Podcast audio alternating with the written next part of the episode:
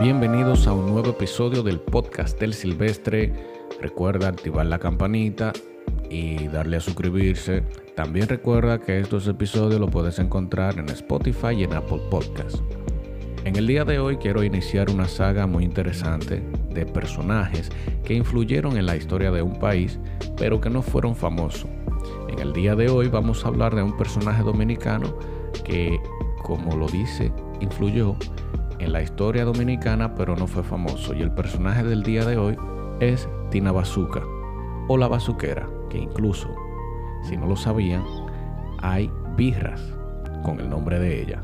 Sin más que aportar, comencemos.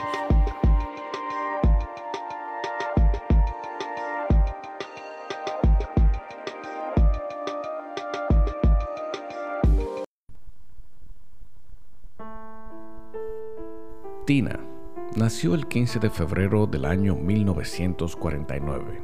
Pertenecía a una familia grande, pero careciente de recursos económicos, donde era la más pequeña de ocho hermanos, oriunda del barrio Borojol en Santo Domingo, República Dominicana. Su padre, quien padecía de cáncer en la sangre, falleció por causa de esta terrible enfermedad, cuando ella tan solo tenía dos años. Su madre y su hermano mayor se vieron en la obligación de salir a trabajar para mantener una familia de nueve miembros. Tina, a la edad de siete años, ingresa a la escuela primaria de Borjol. En la escuela se caracterizó por ser una joven inquieta, no le prestaba atención a sus maestros, desarrolló rebeldía ante la formación escolar. Pasaba el tiempo su hermano mayor, conoce a una joven oriunda de la provincia de Salcedo de un lugar llamado Rancho Arriba, una joven de piel oscura, pelo rizo, de una estatura de 5-10 pulgadas y sus atributos muy bien definidos. Contrajeron matrimonio y estaban viviendo en el Gran Santo Domingo. En ese entonces pasó un acontecimiento que marcó la vida de Tina el 20 de marzo del año 1961, una patrulla de los temidos SIM asesinan a su hermano mayor por la razón de que él se opuso a que su esposa fuera llevada al Palacio Nacional ante el generalísimo Rafael Leonidas Trujillo. Tina, al escuchar la noticia, se sintió triste y a la vez se sintió una impotencia por no poder hacer nada para vengar la muerte de su hermano. Tiempos después, se entera cuáles fueron los oficiales que asesinaron a su hermano mayor, por lo que decide hacer un plan para vengar la muerte de su hermano. Junto a dos de sus amigos, organizó un plan para quitarle la vida a los oficiales. En ese entonces, Tina solo tenía 12 años de edad el plan era el siguiente. El turno de los oficiales terminaba a las 6 de la tarde. En el momento que los oficiales se dirigieran a sus respectivos hogares, lo iban a secuestrar para luego ejecutarlos. Los tres jóvenes contaban con un cepillo similar a los de los temibles cepillos del SIM. Contaban con soga, cuchillos y armas de fuego de corto alcance pudieron poner el plan en marcha el 23 de mayo del 1961.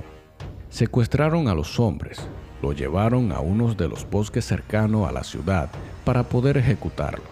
De camino al bosque, se presenta un percance, y es que uno de los oficiales logró sacar una de las manos de las ataduras de las cuerdas para iniciar un forcejeo dentro del vehículo a medida que iban acercándose al bosque.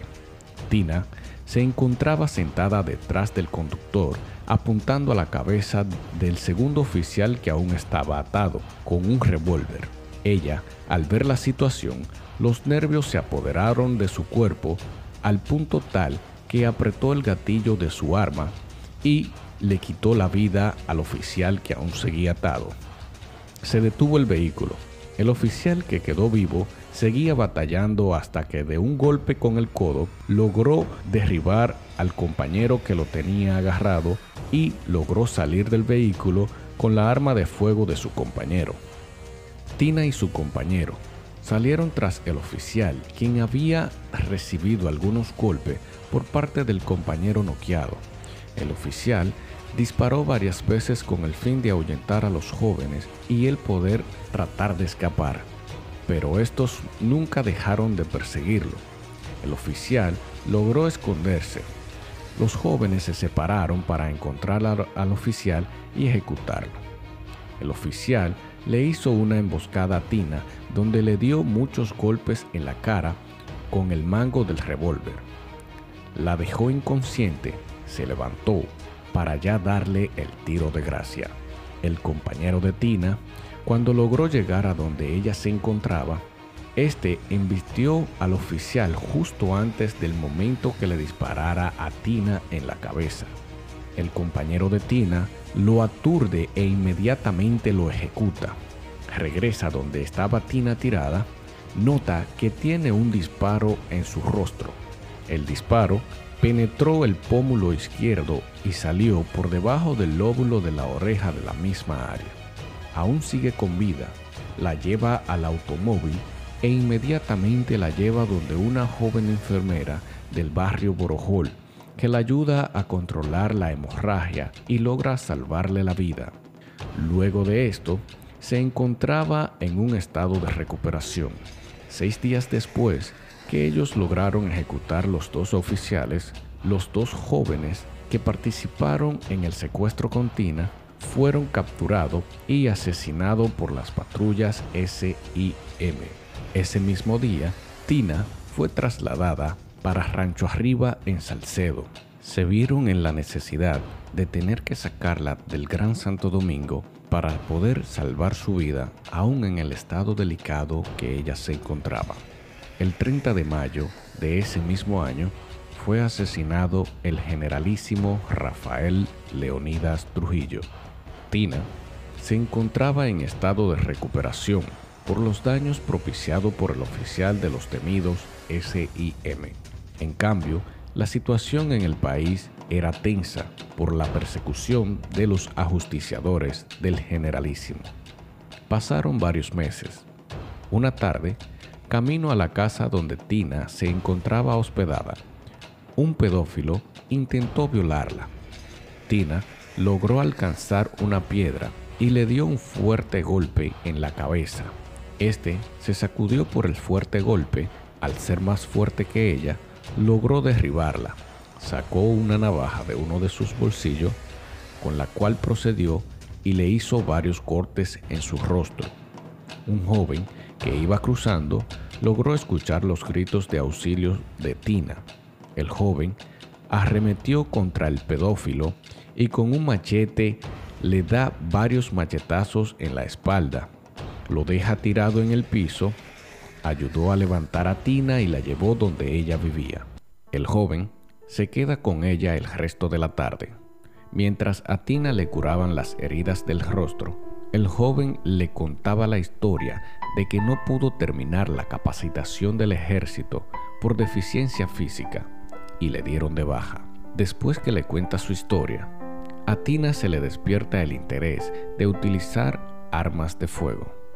Él, días después, le enseña a disparar y a maniobrar con armas.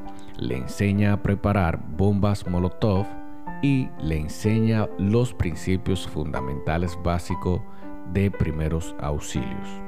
Luego de un exilio de 28 meses en la provincia de Salcedo, Tina regresa a Santo Domingo el 30 de septiembre del 1963, después que el profesor Juan Bosch le dieran un golpe de estado.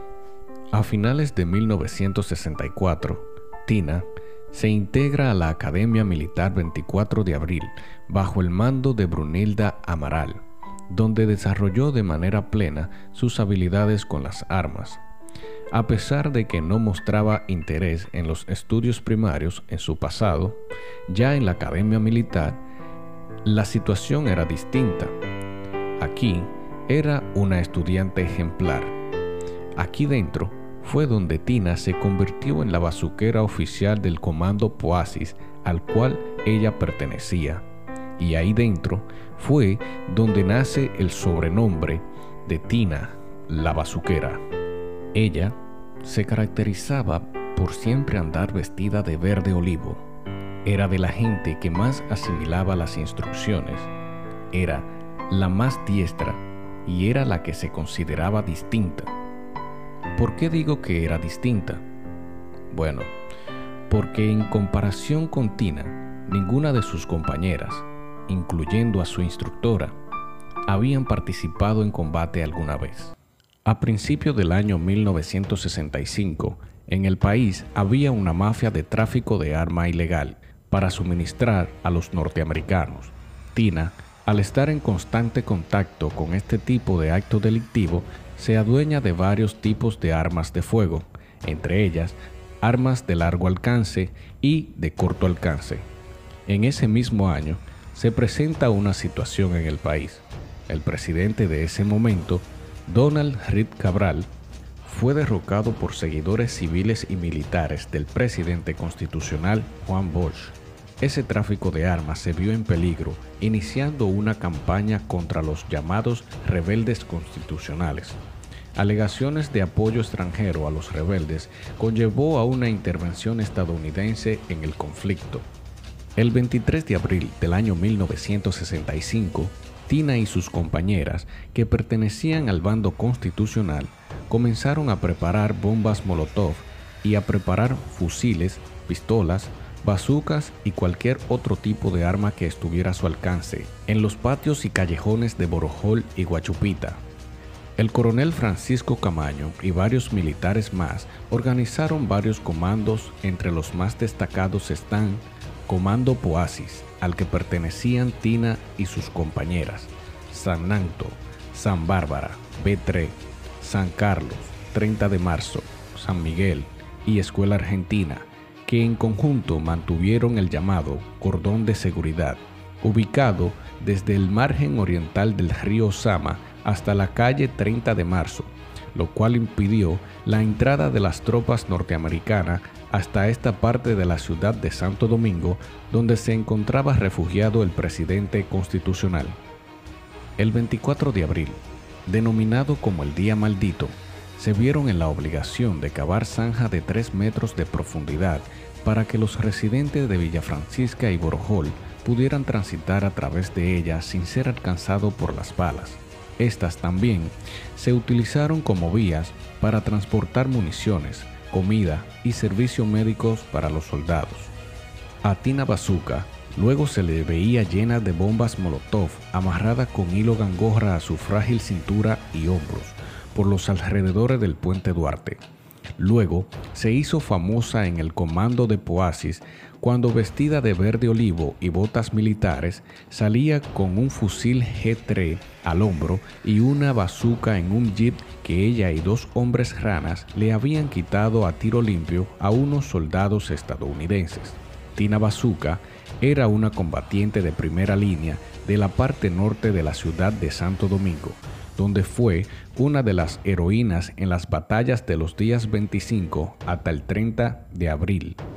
El primero de mayo, cuando avanzaban las tropas estadounidenses formando el cordón de seguridad que dividió la ciudad de Santo Domingo en dos y se incentivaba al desercio de los militares constitucionales desde Radio San Isidro, la emisora de los militares antipueblo, alentándolo a desertar, a volver a sus cuarteles, ya que según ellos la revolución estaba dirigida por comunistas castristas.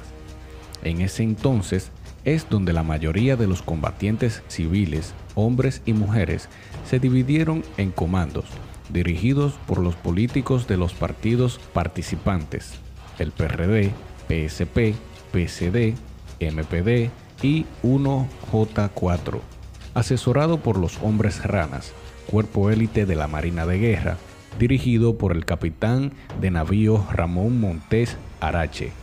En esos barrios también había deserciones de civiles constitucionales, pero Tina Bazuca no abandonó la lucha.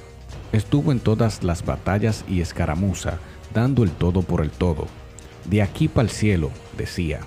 En los intensos combates de los días del mes de mayo, especialmente los días 1, 14, 15 y 16, cuando se inicia la cacería humana llamada Operación Limpieza en los barrios marginados de la ciudad, donde perdieron la vida más de 6.000 civiles no combatientes.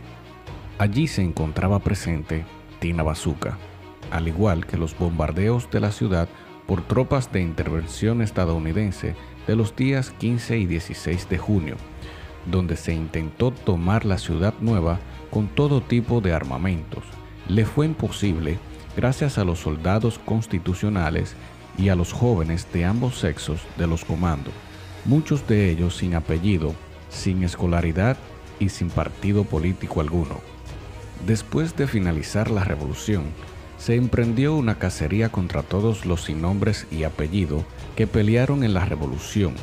A Tina Bazuca le tocó la mala suerte. La degollaron, profanaron su cadáver y lo tiraron desde el puente Duarte hacia el río Sama, en el puente que ella con las armas en las manos defendió con gran valentía y bravura los días 25 al 29 de abril del 1965 honremos su memoria, que es la memoria de los miles de descamisados de siempre, los huérfanos que combatieron solo con el supremo objetivo de defender la soberanía de la República Dominicana.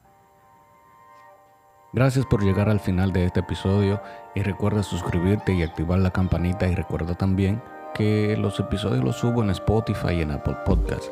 Así que ya tú sabes, tiene material para esta cuarentena. No salga de casa. Y recuerda que voy a seguir subiendo más episodios como estos porque sé que esto te va a gustar. Esto fue el podcast del Silvestre y nos vemos en una próxima. Nos fuimos.